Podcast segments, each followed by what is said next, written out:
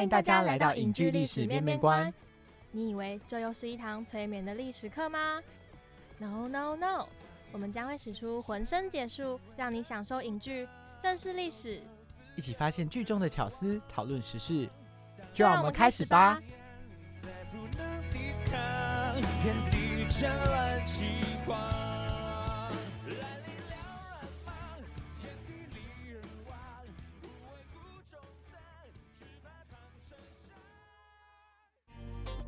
世新电台，Knowledge Radio Podcast，AM 七二九，FM 八八点一，让您开机有益，上网更得意。欢迎大家收听《影剧历史面面观》，我是主持人魏宗仁，我是主持人依依。好，那今天呢，要跟各位介绍这部电影呢，就是今年在 Netflix 上一月重新上映的《穿着条纹睡衣的男孩》。对，想必大家应该都蛮熟悉的吧？这部电影小时候应该在什么东森电影台啊，然后 Fox 啊，就都有看过吧。这部电影我第一次好像是在我印象中是在公民老师的课堂上看到的。嗯嗯，那接下来我们就来跟各位一起聊聊这部电影，一起进入到下一个单元——剧系迷疑，一起追剧、聊剧、认识剧，剧系迷疑。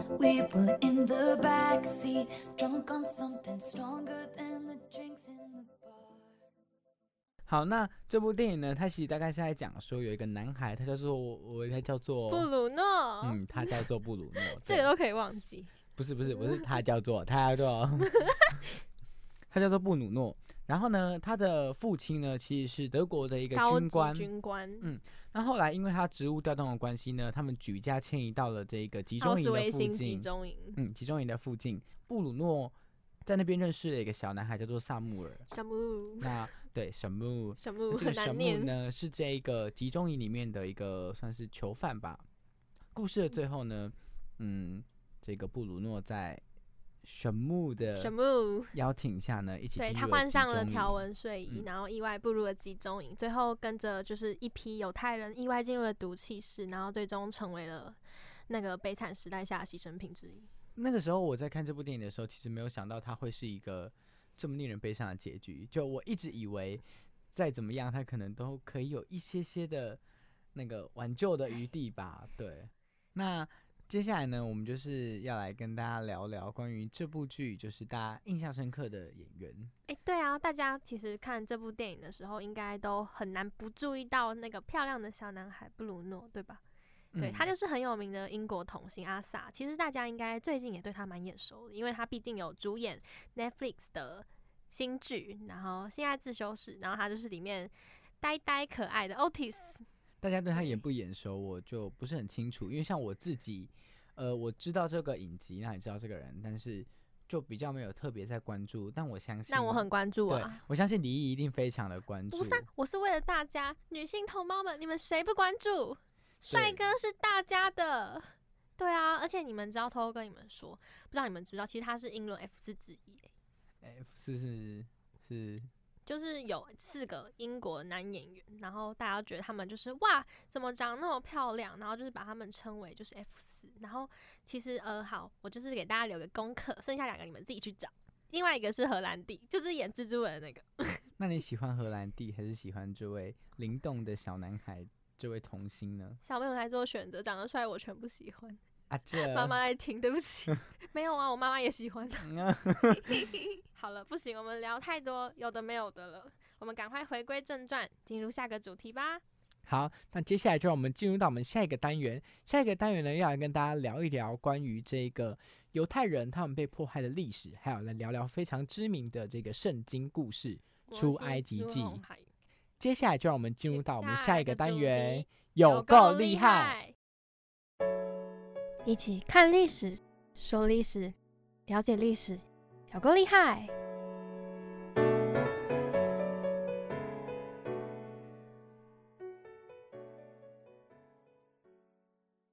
好，那在这个有够厉害这个单元呢，我们来跟大家聊聊关于犹太旧约圣经里面非常有名的故事《出埃及记》。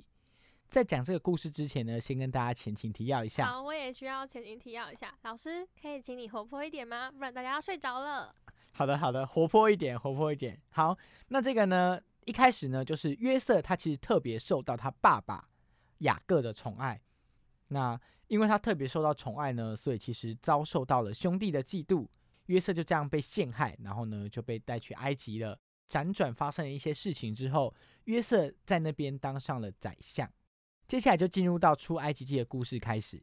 那故事一开始呢，就是在讲说他们的故乡迦南这个地方发生了饥荒，雅各就带着他的七十名的子孙来到埃及找约瑟。哎呀，我刚忘记提问了，请问迦南在哪里啊？嗯，迦南它其实位在这个中东地区，大概就是在我们现在说的以色列那一带。那它的西边就是地中海嘛，因为我们知道中东那一带就是在地中海的东岸，在它的东边呢是约旦河，就是流入我们非常有名的死海。那它的北边，咸咸的那个，嗯，对，就是人在里面完全都会浮起来的那个地方我好。想去漂一下。那在北边呢，就是这个黎巴嫩，大概是在黎巴嫩那个地方。那南边呢，就是到了埃及的这个西奈半岛。好，那我们就回到继续讲我们的故事。那好，呢醒来了，醒来了。他们一行人回到这个，哎，来到这个埃及之后呢，逐渐繁衍，然后法老感受到威胁，所以他就开始奴役这些以色列人，甚至下令呢要把他们的要把他们的男婴都到尼罗河里面去把他们淹死。太狠了！那就在这个时候呢，出现了一户男主角即将要登场了，出现了一户人家。这个妈妈不忍心她的孩子就这样活活的被淹死，她就把她的孩子装在这个篮子里，然后让他随着水流把它放到尼罗河里，桃太郎，嗯就有点像淘汰那个故事情 节。主光环，还跟我说不是大男主，你骗谁呢？我说他就是，我说不是跟你说大男主要登场了吗？对，然后这个大男主呢就被放在这个篮子里，然后流流流流流流流，就流到了这个公主的呃附近，然后就被这个公主发现了。这个大男主摩西呢，也就这样成为了公主的养子。后来呢，摩西辗转知道了自己的身世，也在上帝的旨意下呢，决定要带领这些人逃出埃及。法老那个时候当然是不愿意啊，因此上帝呢就给了法老一些惩罚，降下了我们所谓的十灾。最后一灾呢，也是最狠的，算是一个杀手锏。他呢让所有埃及家庭的长子，还有所有的牲畜呢，都死掉了。但是那个时候的以色列人呢，在上帝的提醒下，他们呢把没有残疾的羔羊的血涂在他们的门框上，就避开了这样的一个灾害。后来摩西带领的这一群人呢，要逃离埃及，结果半路上法老又反悔了，他就派出追兵要追摩西这一群人他不，讲武德，对他不讲武德。后来呢，就来到我们大家最熟悉的这个故事情节，就是摩西分红海。海嗯，就他拿着他的手杖，然后把海分成两边，然后他们过去之后，海就合起来，追兵呢就这样被淹死在那个海洋里，这样子。再后来呢，呃，摩西在带领这些人回到这个迦南之地的途中呢，他登上了西奈山，并且与上帝立约，立下了犹太教徒非常可以说是奉为圭臬，他们非常尊崇的十诫。天哪，好多十的东西，又有十灾又有十诫。那十诫具体是有哪些内容啊？你觉得十诫里面应该有哪些内容？我猜有不能偷盗，不能奸淫。然后这明明就是你一定有先查过。不是啊，这个大家应该都很知道。就是其实佛，呃，我觉得各个宗教都有类似的观念，因为像好像佛教那些也有提过嗯类似的，就是不可以奸淫啊、偷盗啊，然后说谎 之类的，嗯嗯然后不可以喝酒。嗯对，好，那其实我呢，猜啦，我猜啦。一有讲对一些，但是我觉得他应该是有先看过一些资料。好，那十诫第一条呢，你又知道不是我博学多闻，一看就知道不太聪明的样子。好，那大家去看看官网的照片就会知道谁比较不聪明。啊，这大家应该看看本人才知道谁比较不聪明。好当，然是魏宗仁，那还用想？反正呢，之后有机会再跟大家分享关于主持人一一的一些蠢事。好，那接下来来跟大家讲十诫，我们赶快把主题拉回来。那十诫第一条呢，就是在说，除了耶和华之外，不可以有其他的神，因为我们知道他们是一神信仰。再就是呢，不可以为自己雕刻偶像，也不可以去跪拜那些神像。我们知道他们是没有这个偶像崇拜的这样一个观念的。我说的偶像不是那个不是那个 idol，是在指那个大家都知道。是在指那个神像。好，那接下来就是第三条是说不可以妄称耶和华的名。第四条就是他们将安息日视为圣日，第七天无论如何都是不能工作的，对，都是要休息。这条我最喜欢。犹太教徒呢，他们到了这个一个礼拜第七天之后呢，他们的这个十诫是要求他们一定要休息的。那像是我们的主持人一，就是每天都要安息日。你才安息啊有没有礼貌啊？好，那接下来第五条呢，就是说要孝敬父母。再就是什么不可谋杀、不可奸淫、不可偷盗、不可以陷害人、不可以贪恋别人的财产或是他所拥有的一切。为什么每天都在犯事，他每天都在陷害我。呃，并没有，我每次都是在大家请听回放，请听回放，公道自在人心。好，大家大家刚刚听到这个安息日这件事情，其实我那时候就有点好奇，说，哎，为什么是一个礼拜七天这样的一个循环？那其实是因为那个时候上帝在造天地万物的时候呢，他总共花了六天，所以他就将第七日赐福定为安息日，也定为这样一个圣日，让大家可以休息。跟大家讲完这个犹太的圣经故事之后呢，接下来就是来跟大家分享关于犹太他们在这个历史洪流中被迫害的一些事件整。个民族的兴衰史，说到犹太，其实大家都知道，它其实是一个呃流浪的民族嘛。它在这个在它的这一块就是世界版图上，其实就是到处流浪。那一开始呢，比方说我们非常清楚的这个巴比伦之囚，再后来到罗马帝国时期呢，因为罗马帝国我们知道，它到后来它是把基督教视为国教。基督教虽然它是跟犹太教师出同源，但是他们对于圣经的诠释啊，对于耶稣的认同呢，其实都是不一样的。在罗马时期，这个基督教的兴起，犹太人的生活呢，逐渐受到一些限制，因为他们在这个环境中就是所谓的异教徒。到了中古时期，庄园经济、农业社会，因此呃被排除在体系之外的这个犹太人呢，他们只好转而去从事一些商业活动，对，放想要去从事他们不想要从事的商业活动，就像刚刚依依说的，他们有放高利贷这样的一个行为。他们放高利贷呢，其实是针对，就是不是针对自己犹太人哦，他们对自己犹太人是不能放高利贷的，因为在就业圣经里面有一条说，借给兄弟任何可以生利的东西，就生利息的东西，你都是不可以跟他收利息的。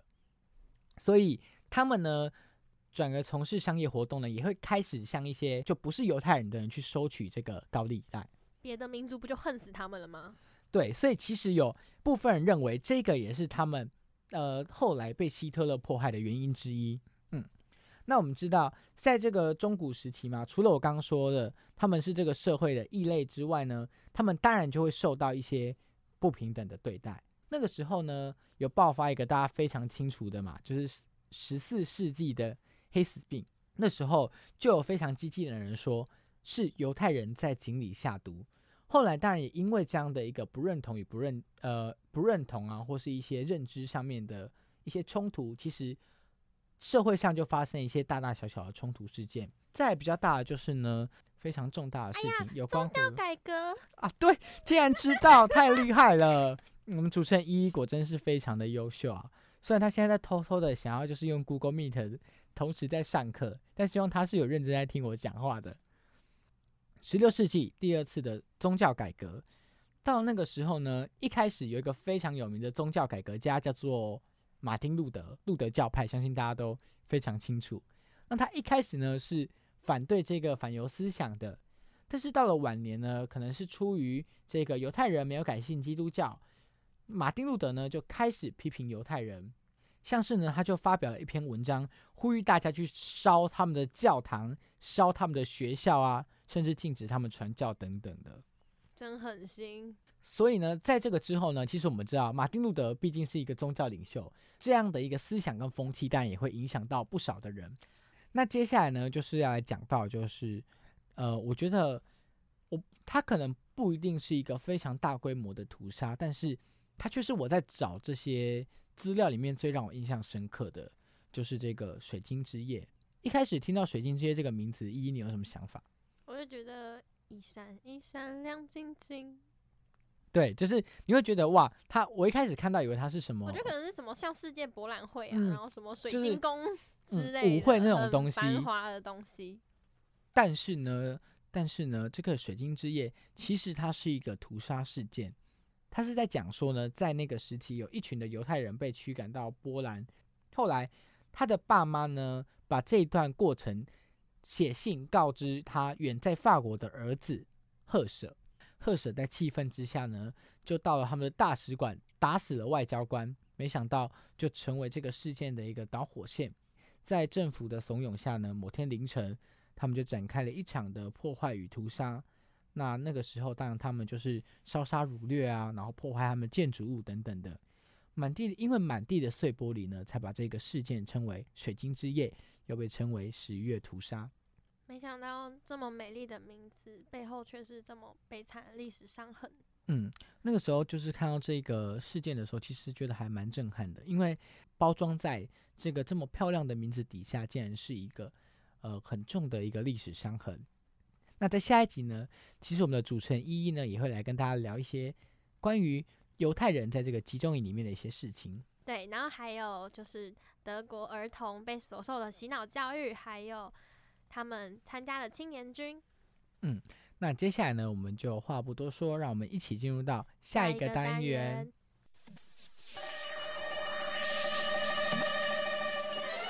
你点了没？一起发现影剧中的细节与巧思。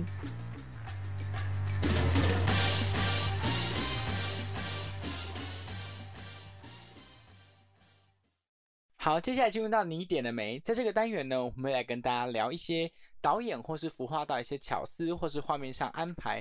如果大家有看电影的话，应该都会知道，结局最后，布鲁诺他换上了条纹睡衣，钻到了集中营中，帮萨穆尔一起去寻找他的爸爸。发生了大家最不想看到的一幕。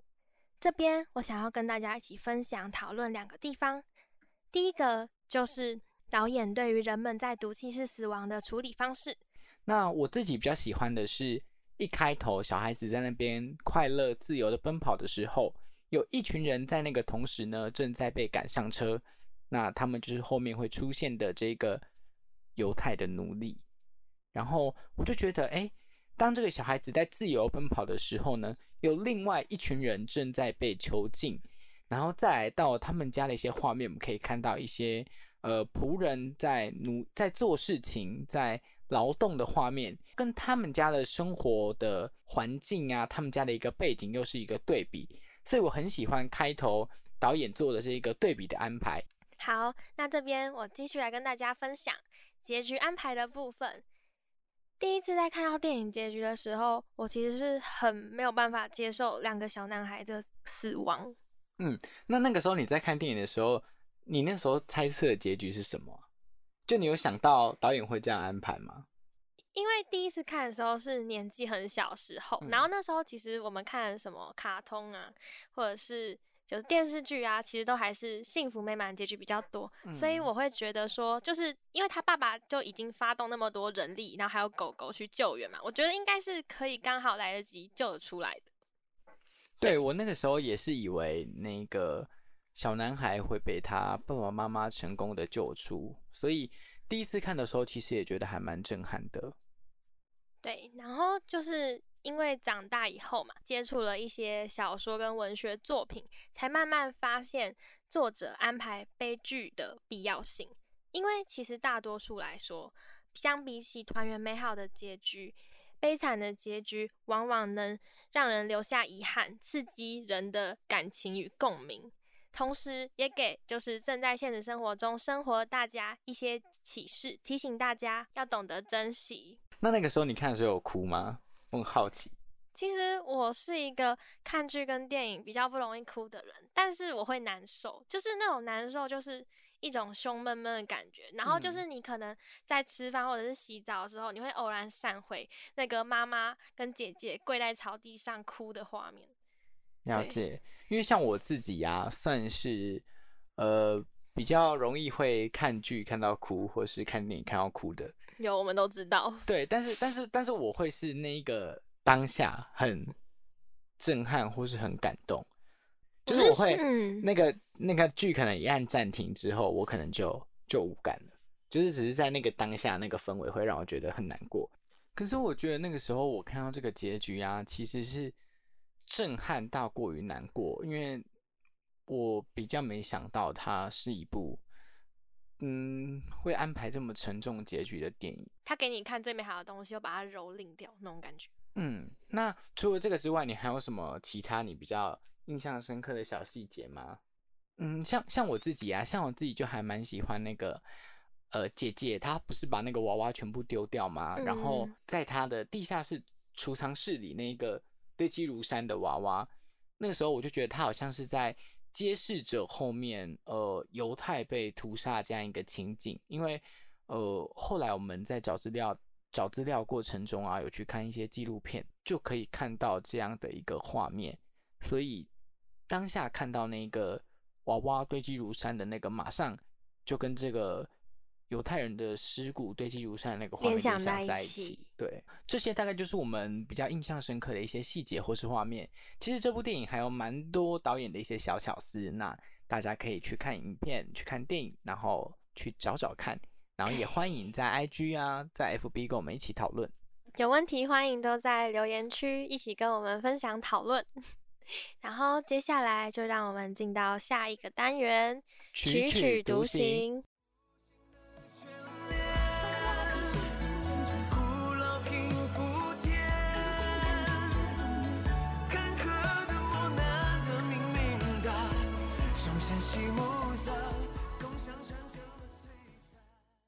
好，那在这个曲曲独行单元里呢，我们就是会来跟大家分享我们比较喜欢的这部电影里面的一些配乐啊，然后跟大家一起欣赏。那我自己呢，现在跟大家分享第一首歌，这首歌呢，就是我刚刚跟大家讲到的开头那个小男孩在快乐奔跑的那个时候的配乐。这首歌的名字叫做《Boys Playing Airplanes》，它是一首纯音乐。那接下来就让我们一起来欣赏这一首。Boys playing airplanes.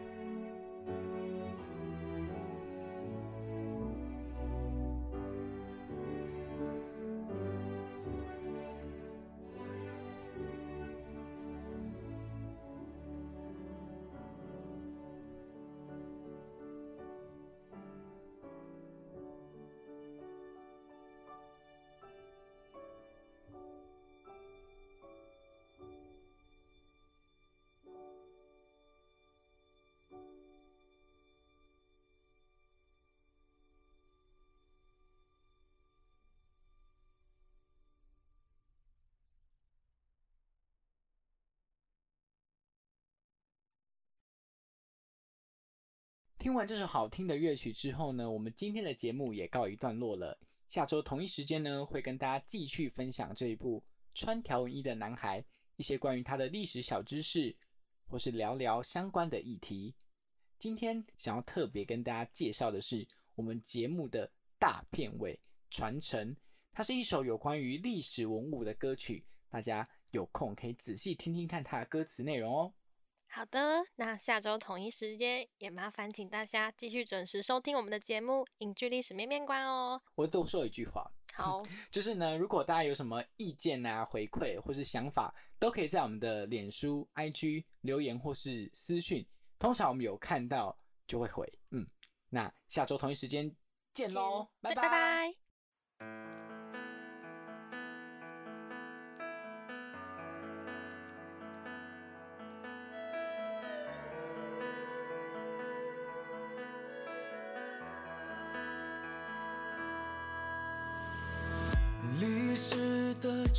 重叠叠，笔画的盘丝虚贴，连川草里千丝万缕的情书殷切。